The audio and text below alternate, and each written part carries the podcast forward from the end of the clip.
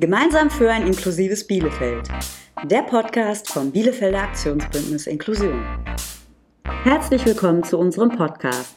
Heute geht es um das Thema Quartier inklusiv. In unserem Podcast besuchen wir in vier Folgen unterschiedlichste Menschen in ihrem Stadtteil und fragen nach, wie es sich in ihrem Quartier lebt. Was sind Lieblingsorte und vielleicht auch Unorte? Welche Barrieren gibt es im Quartier und was können wir tun, um ein lebendiges Quartier zu gestalten?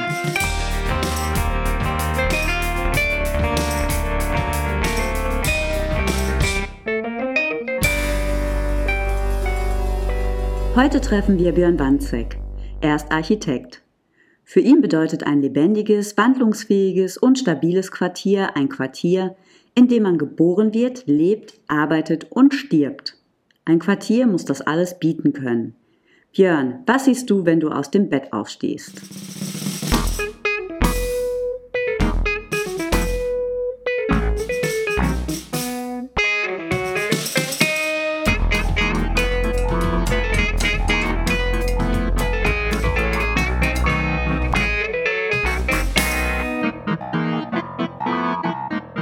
Ich eigentlich aus dem Bett steige und gucke nach draußen, sehe ich Häuser. Ich sehe meine Nachbarschaft, ähnliche Häuser, die wie meine gebaut sind.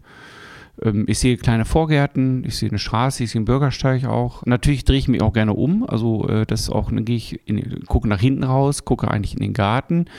Und bei uns ist es so, dass ich durch den Garten durch äh, die Nachbargärten auch sehen kann und auch da weitere Häuser sehe und äh, natürlich auch Bäume, Räume, die ich also auch zuordnen kann.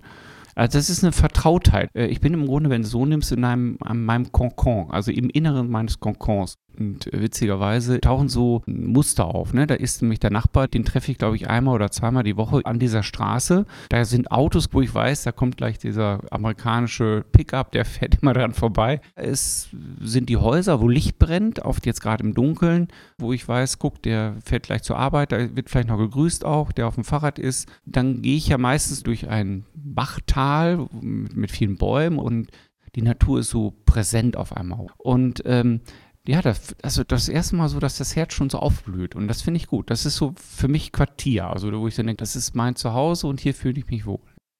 Ich glaube, dass ähm, ein gutes und lebendiges Quartier eine hohe Bereitschaft von den Menschen aufweist, sich dort zu verwirklichen auch.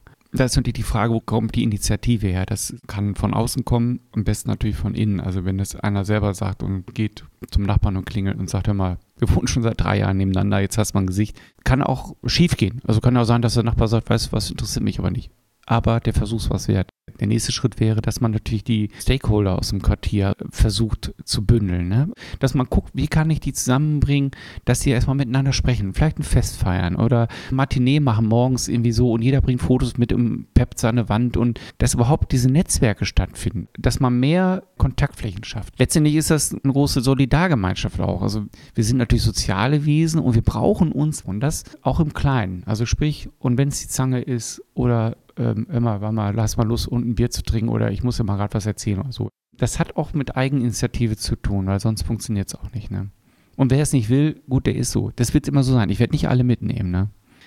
Aber kann man angehen, diese Themen kann man angehen, kreativ. Ich finde auch Richtung äh, Politik, ich finde, da muss man mal experimenteller sein. Also ich wünsche mir da mehr Holland. Einfach mal zu sagen, hier, wir haben ein Gebiet, äh, weisen das als Sonderbaugebiet aus und wir machen mal Ideenwettbewerb. Und dann aber Ziele formulieren. Wir wollen mehr Vielfalt, wir wollen mehr Eigentum. Und das finde ich, also da gibt es so viele tolle Sachen, auch um uns herum, also auch in Europa schon, ne, wo ich so denke, lass uns da doch europäisch werden und nicht nur deutsch diesen Regelungen und Normen und Richtlinien denken. Das engt uns da in dieser Wandlungsfähigkeit auch ein. Ne? Und da würde ich mir mehr wünschen, wenn wir Graubereiche haben, wo vielleicht doch dann der eine oder andere auch entscheiden darf und das auch mitgetragen wird, wie es ist. Ne? Ich bin ja auch viel in Afrika und als ich das letzte Mal zum Flughafen wieder gefahren bin und bin dann durch Dar es Salaam, die Hauptstadt von Tansania, gefahren, äh, nachts um 12 Uhr, da habe ich nur bei mir gedacht, boah, die Dynamik, der Lebenswille und damit auch die Kreativität, also zu leben zu wollen, also das ist ja nochmal ganz stark ausgeprägter. Und diese, also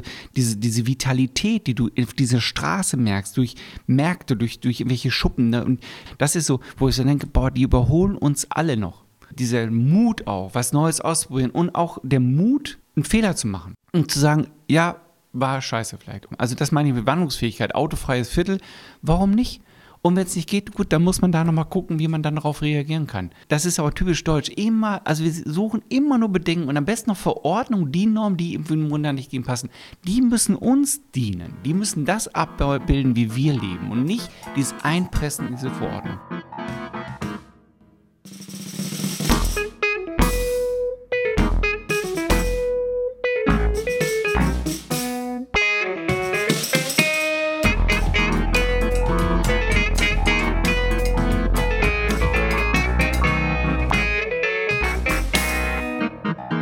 In der nächsten Folge besuchen wir Aniko Kubitzer in seinem Quartier. Das solltet ihr auf keinen Fall verpassen. Wenn ihr Fragen oder Anregungen habt, schreibt uns direkt auf Instagram inklusion-bielefeld unter dem Hashtag Ich bin Influencer weil.